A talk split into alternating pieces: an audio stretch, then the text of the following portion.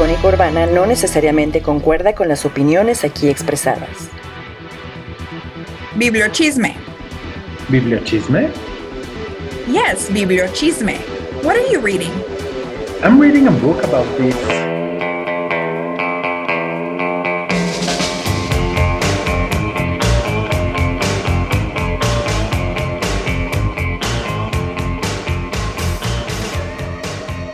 Hello. Happy Monday! Happy Monday to you. I'm so excited to be here with you today. I miss our show during the week when we're not recording. Oh, that's so cute. You don't have time to miss us, huh? Greetings, Angela. Greetings, Mal. How are you today? I'm fine. How do you do? Uh, anyways, thank you for being here, listening to the the show to the Bibliochisme for today. Um, that we're finishing September. It's our 11th program, and so we're very happy to be here. Thank you to Ana Ricardo, who's uh, who's our Thank producer thank you. this night, and you're listening i- listening to us at Iconica Urbana. That is the truth. So, Yes. today um, is a great day. I'm super excited. Um, it's almost October.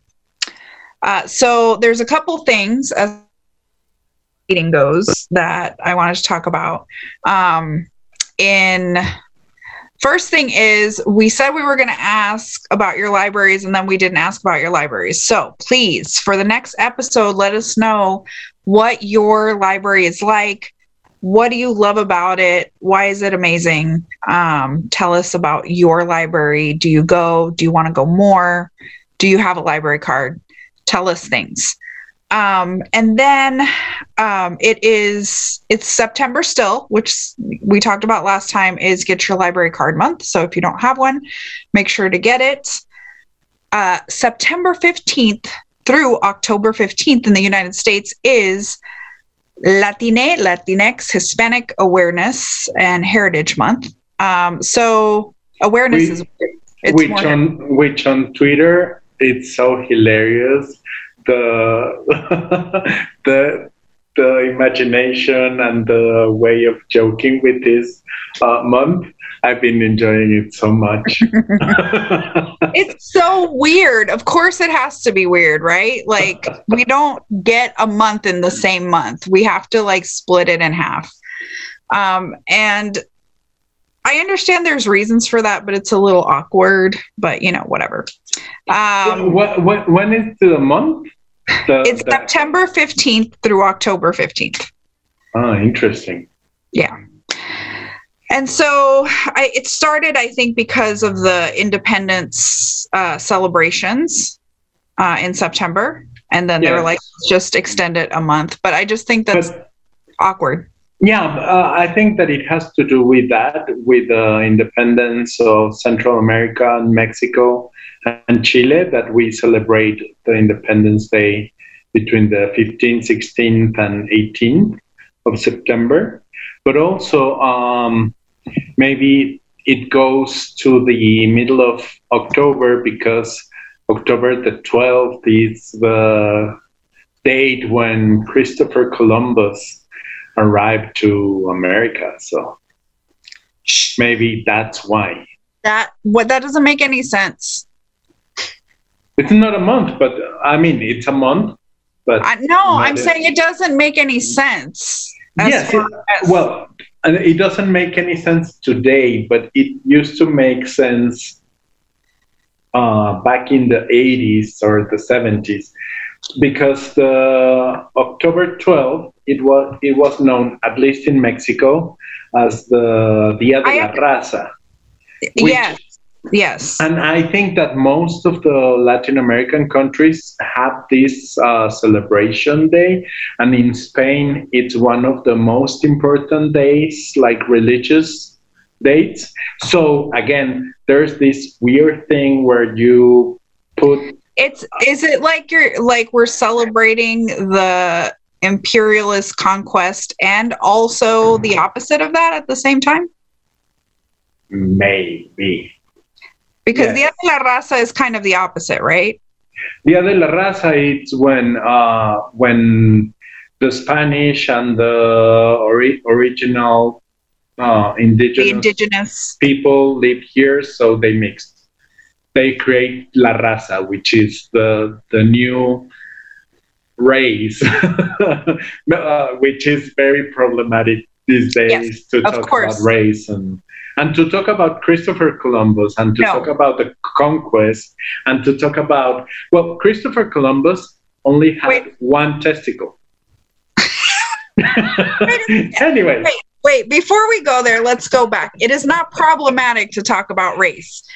It is pro- the concept of a race is problematic. yes. That's what it is. So, yes, and I think you know right now um, the conversation is a lot about Latinidad is canceled, um, which is a very complicated um, thing uh, to think about, but it's because of the anti-blackness in this culture and the colorism in the culture. And um, and so a lot of lack of recognition within the culture for uh, people who are black who are also latinx. Um, so i think that's really important. And then now people are also talking about like we stopped using hispanic because it was so spaniard focused. And now it's like well if we use latin whatever it's still very uh, imperialist focus. so like what is it and i guess it's not any one thing Yeah. but but It, it's a very from- problematic date because it's in Spain. It's the day when they celebrate La Virgen del Pilar, which is one of the most important uh, religious celebrations. So maybe Christopher Columbus didn't arrive to America on that day. Maybe. Okay. Well, we've said Christopher Columbus way more on this podcast than I would like to ever again. Um, so, uh, so the reason I bring it up is because even though there's all this complication and all these problematic things, what I do appreciate about this time period is highlighting and uplifting uh, Lat- Latinx authors and stories and books. And I think that's still a very important thing, and especially recognizing uh, the very many different um, Latinx authors that come from different races, different countries, not only emphasizing one kind. And that's always been very important. And it's really hard sometimes to find voices. So it's been beautiful to see uh, how many um, writers' stories are being lifted up this year and just kind of looking at that. So I will I generally don't feel like this podcast is something where we talk about themed months.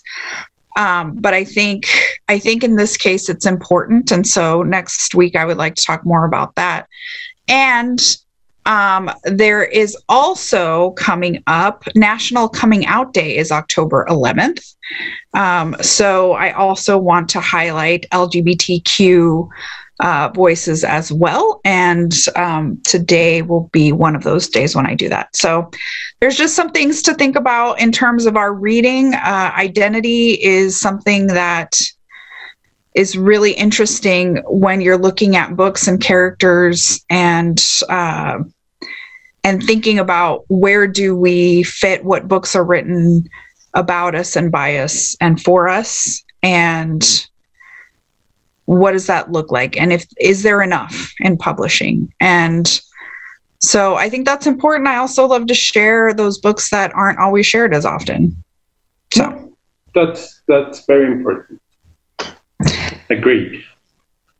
fabulous okay so th- that those were all the things that i just wanted to share with you before we start talking about books what about you Um, I would I would like to um, say that Aubrey, our friend Aubrey, said that she's reading a book by Patricia Lockwood. It's called Priestdaddy. And she said, I'm reading this. Her dad got married and became a Lutheran minister and had five kids, and then wanted to be a Catholic priest. And apparently, that's allowed if you're a married priest from another religion converting to Catholicism. So it's her memoir of craziness. It's entertaining. and I also wanted to say hi to our friends Aldo, who sent us a beautiful meme, and Martin Mendez, and La Palestra, and yeah. Also, I wanted to point out that yesterday was the birthday of Gloria Anzaldúa, and she wrote, she has this amazing sentence that says, "A woman who writes has power." It's true. Yeah. There's even controversy with her now. Well, but I There's think controversy controversy with everything. That's true. um, I think that I think Borderlands for me personally was a very powerful book in the context of my personal identity, even though it wasn't it wasn't the same as hers, but uh, growing up in Texas, uh, the voice that she gave to kind of the mixedness, the duality, the I'm here and there. No soy ni de aquí ni de allá. I'm Mhm. not from here or from there. Um, and in a lot of ways, I felt like I was the opposite, like I was from both. Um, but there's something about growing up between cultures and the many dimensions of uh, so many centuries of te- Texas, Mexico. Where is it Mexican or Texan or United Statesian? Or, I mean, Texas has wanted to be its own country forever. And so there's so so much difference in the culture and even though I didn't come from that long line growing up there um, on the border was just a very special kind of in betweenness. And I think that she gives really good voice to that. Um, I do think that it's fair to say that this idea of duality and mestizaje right now is problematic for sure. But she opened up a door that wasn't open at all. Nobody was talking about any of it when she was writing. Um, so i think that was it was very important. But it, it's also a very important uh, region and i mean it's very important to talk about those things and with the perspective of time and the perspective of when it was written. Of course there's there are things happening but i just uh, i just want to point out that there's a book by a mexican a mexican poet uh, named jorge humberto chavez. The book it's poetry and it's called te diría que fuéramos al río bravo a llorar pero debes saber que ya no hay río ni llanto oh um, what a and- title. That's so beautifully dramatic.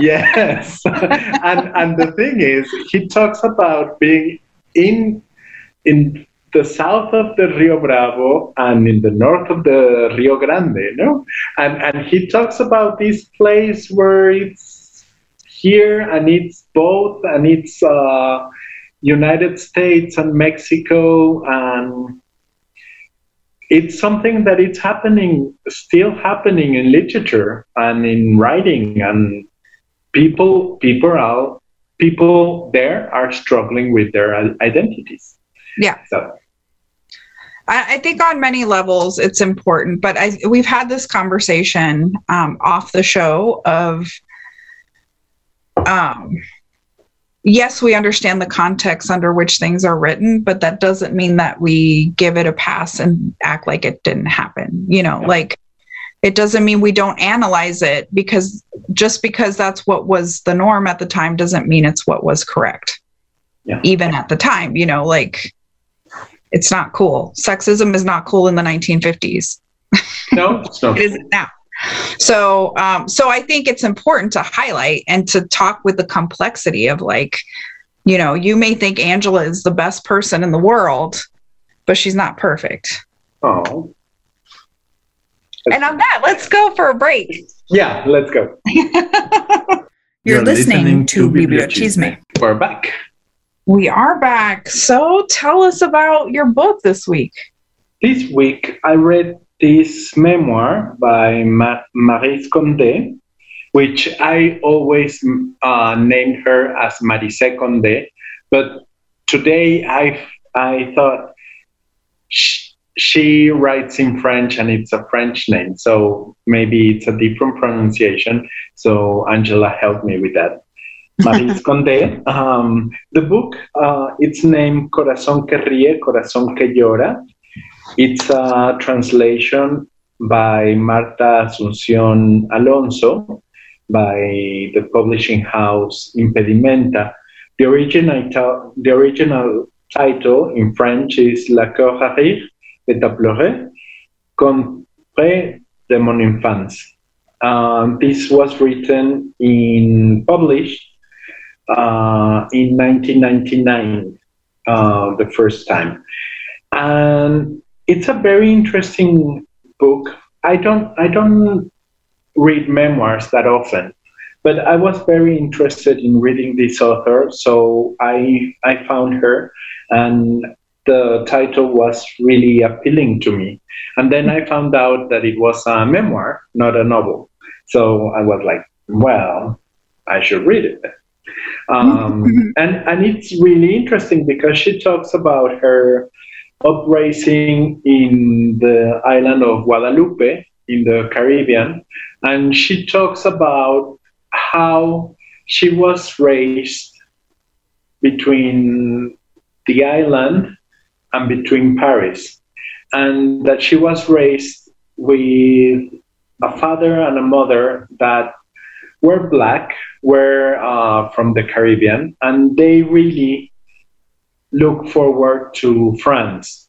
And they were more French than French citizens. And whenever they were in France, they would behave in a perfect French. And she she keeps telling stories about how she always felt that there was something wrong with that. Like like their parents didn't allow them to go to the carnival or uh, speak uh, Creole or use the the the words of the of the island. Until one day uh, they arrived to a relative's uh, house and they couldn't find the relatives. And then they realized that that the um, the woman was having was giving birth. And then the the woman uh, the mother talks in creole and it's the first time that she listens to her mother when she was eight or nine to listen to that she started speaking the language of the island uh, the language of the non-french people. And she she talks about how weird she felt um, when white people, white, white uh, colonialist French, uh, talked to her as if she was not as French as her uh, when she was in the island, but that she felt very weird that in France people were so nice to her and so amazed that she spoke such a wonderful French. French. And, and, and she talks about this uh, this thing, and she, there's a, a beautiful sentence that I want to share with you. Um, me dio por pensar, indignada, que la identidad es como un vestido que tienes que ponerte, lo quieras o no lo quieras, te quede bien o no. A rough translation. Ooh. I was I, I, I started to think um, that identity is like a dress that you have to wear it, no matter if you want it or not, if it suits you or not.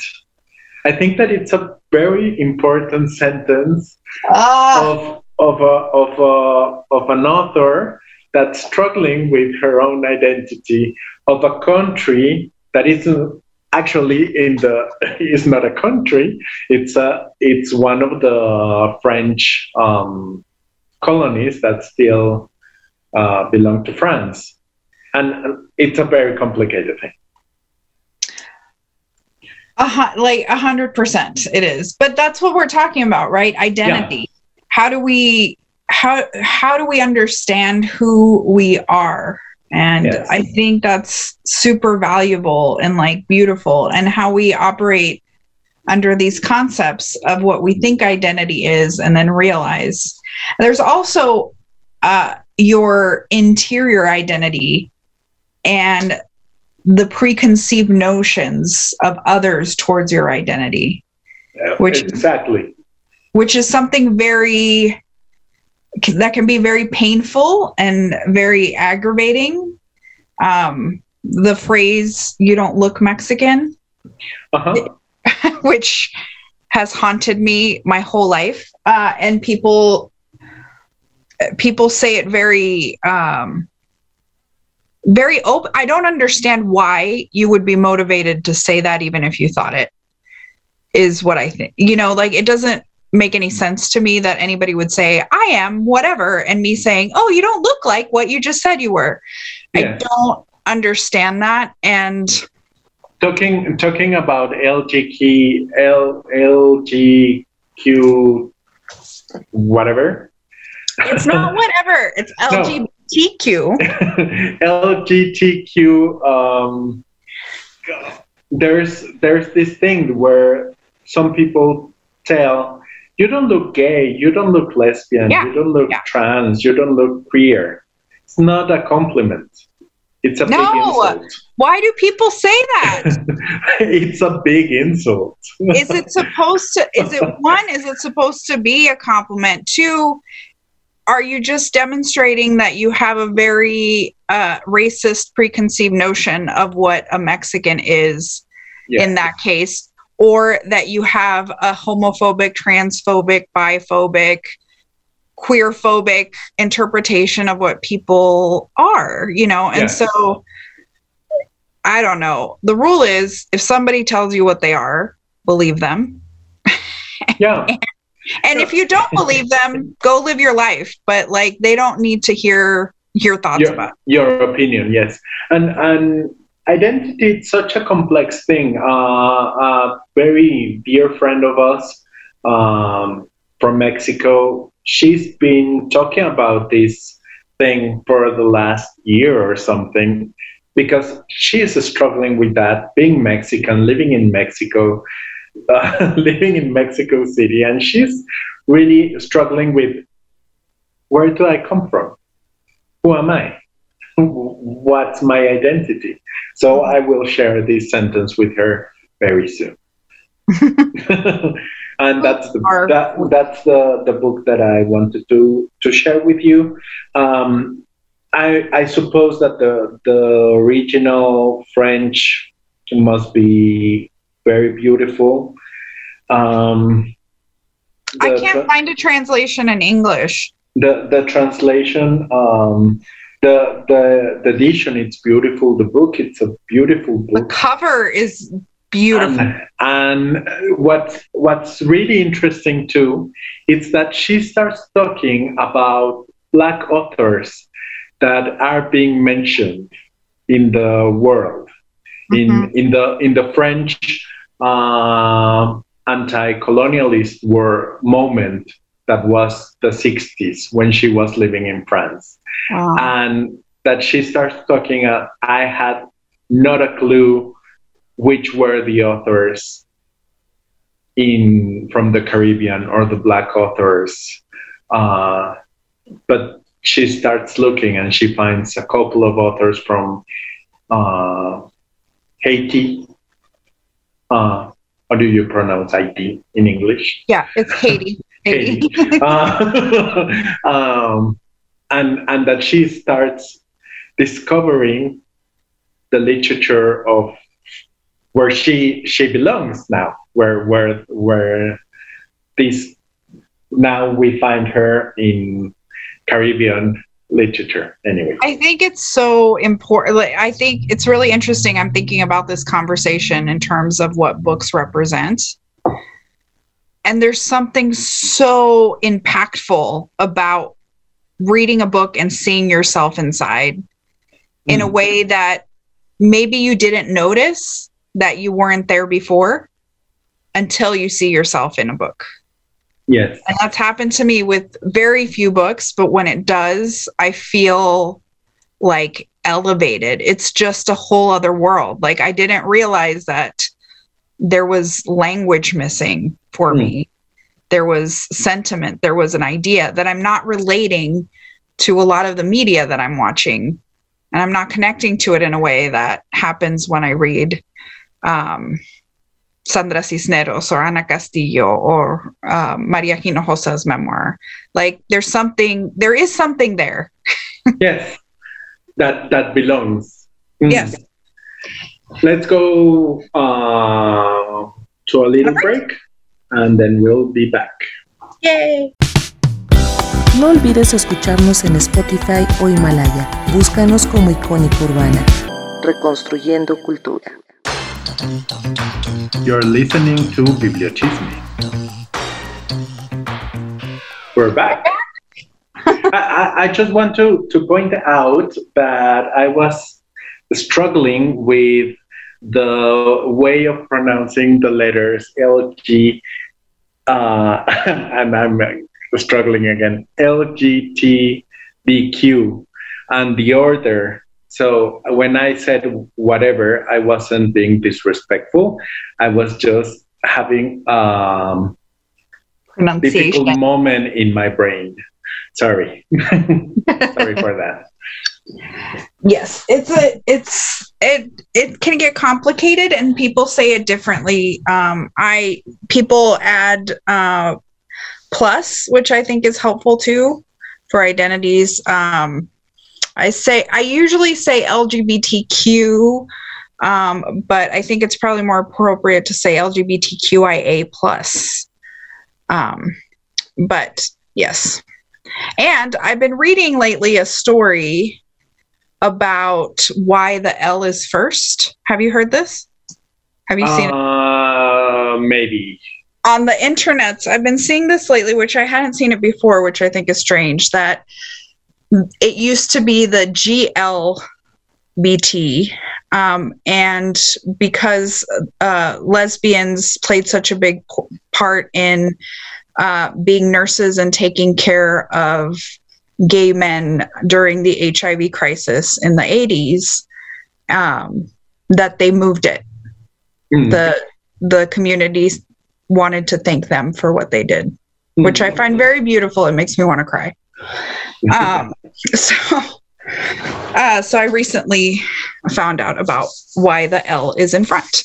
So uh, speaking about the l uh, i want to talk about a writer this episode instead of books. Um, i will write i will talk about her books but um, Alison Bechdel uh, is an amazing uh, creator, writer, artist, um, graphic novelist, uh, comic book creator. And I've been reading her for very many years. And um, so her she has a new book that just came out, which I was so excited about. I bought it immediately. And it's called the Secret to Superhuman Strength. I haven't read it yet, That's but an amazing title. Right? Yeah. I love it. And the I want to know what's the secret. I know. So I'll read it this week and then I'll tell you if I find the secret. Um, but I just, I've had a history with her because um, I started reading her years and years and years ago when she was putting out the comic strip and uh, like the books dykes to watch out for where she created this really wonderful microcosm of these uh, women who were living their lives and all the interesting things that were happening to them in the culture and whatever else. And I think it, it was very important because there wasn't a lot of um, queer visibility at the time at all, really, in media. And it was for for something like a comic to be able to put that out there and put many different characters many different types of uh, characters who were experiencing um, what it meant to be queer at the time, I thought was very important and impactful, and um, and just just very moving to me. They were also very funny, uh, and it was just it was just good writing. It was just good comics. And then um, the other thing is, people talk a lot about. I hear this quoted all the time and it annoys me that people don't say that she's the one who did it is people constantly talk about the bechdel test uh, uh-huh. for movies so have you you've heard of it right yes so the back, i'm going to google it right now because i forget the exact rules and i think people change them all the time um, so and it has like a little like do movies pass this test and i think it, in representation that we talk about a lot on this program, it is super important. And she was she noticed that women in movies were not getting their own storylines and were when they did get their own storylines, they were mostly about how they were connected to the men's storyline. So um, the Bechdel test, originally inspired by the 1985 installment of Bechdel's comic book Dykes to Watch Out For, uh, features a character with three basic requirements for a movie. It has to have at least two women in it, they have to talk to each other, and they have to discuss something besides a man. So those are the three things. And that, when that must happen. And when you start l- analyzing movies, so many of them don't have that. And there's even a lot of the movies that you think, oh, well, there's like a really strong, important, like woman character in it. But there's no other woman in the whole movie. And, or she doesn't have any consequence. Like she doesn't talk to anybody or whatever else. And so mm.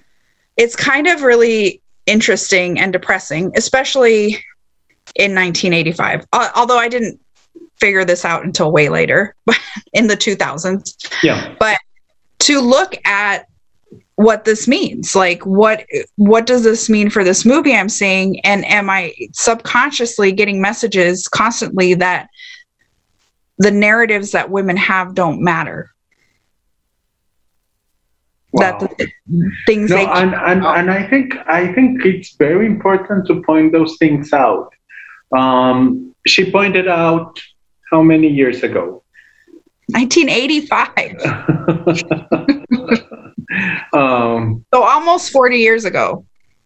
And and of course, if you if you see things that that have been filmed in the last few years, we are going to see those things happening lack mm-hmm. of representation and and i'm not talking about lack of representation of um, uh, minorities. I'm talking about lack of representation of women, which is half of the world. A majority. Yeah. yeah. so yeah, it's just a very it's a it's a very interesting concept, and people constantly quote it and don't use her full name. Hmm. They say the Bechdel test, but people don't know who Alison Bechdel is, and I think that's ridiculous. So. Hmm. So if you didn't know, now you know. And when you say it, remember who said it. So, so um, she has these uh, inc- incredible comic strip. Then she went on to write a graphic novel, uh, which which is super important. Uh, it's called Fun Home, a tragicomic, and it's about her relationship with her father that was very complicated because he was in the closet and had a lot of he was restricting himself from uh, being able to be who he was and therefore restricted himself from being able to love fully even his children. Mm-hmm. And so it's a very profound book. It's very literary. Uh, her father also was, you know, literary, was a professor. And so it, it's a lot of talk around Proust. And it's just a beautiful book that's also been turned into a musical. And, and, and a lot of conversation about death. Yes. Yeah. Uh, and then she followed it up with another graphic novel called Are You My Mother? Um, and a comic tragedy, or what's there's a comic drama. Um, so she's she's just so intelligent her her writing her thoughtfulness is just brilliant and i'm so excited and i'm just going to jump into my favorite thing She's coming to Nebraska. She will be in Lincoln, Nebraska, October 7th. Um, and she will be at um, there for at the Rococo Theater for as part of UNL's 50 years of LGBTQ studies. And wow. I am so excited. That's nice. Yeah. It's also it's very nice that um, when you can see another talk uh yes. It and it's rare. It's like eh, when when I lived in South Florida, there was the Miami Book Festival. All of the authors go there. And so I could see all kinds of people all the time. And now it happens every now and then and it's just like life changing. It's so awesome. Mm-hmm. Not that not that the you know local authors we have great local authors here and I'm really appreciative of that. But I mean like the national authors that come through. Your favorite thing? I have two favorite things. One is related to your favorite thing that uh, this week the book book fairs in Mexico have started happening. So it's very beautiful that you can see authors in places, in public places, gathering around books. And I think that's an amazing thing. And the other thing that I want to, the other favorite thing is last week I said that I was very happy to hear that the prizes for films in the main film festivals have been awarded to female filmmakers. And this weekend, the Mexican Academy of Film gave their prizes, and the best movie and the best direction was given to the movie Sin Señas Particulares, directed by Fernanda Valadez. So, again, there's another female filmmaker recognized for her work, and I think that's just beautiful and amazing. Yay, that's awesome. I love your favorite things. That's another question that we have to ask on the show though is who's your favorite author that you've met? But that's for another episode. Oh. yeah. Very complex thing. Yeah. well, thank you everybody for another wonderful show. Thank you for listening. Um, let us know about your libraries or about what you're reading or about anything you want to tell us about. Uh, you can follow us on Instagram and Twitter, and we will be back next week with more books and more favorite things. Yes. Thank you. Bye. Bye. Chisme is a podcast about creating conversation around reading, satisfying curiosities we didn't know we had, and sharing this dialogue with others, preferably with good coffee, tea, and snacks.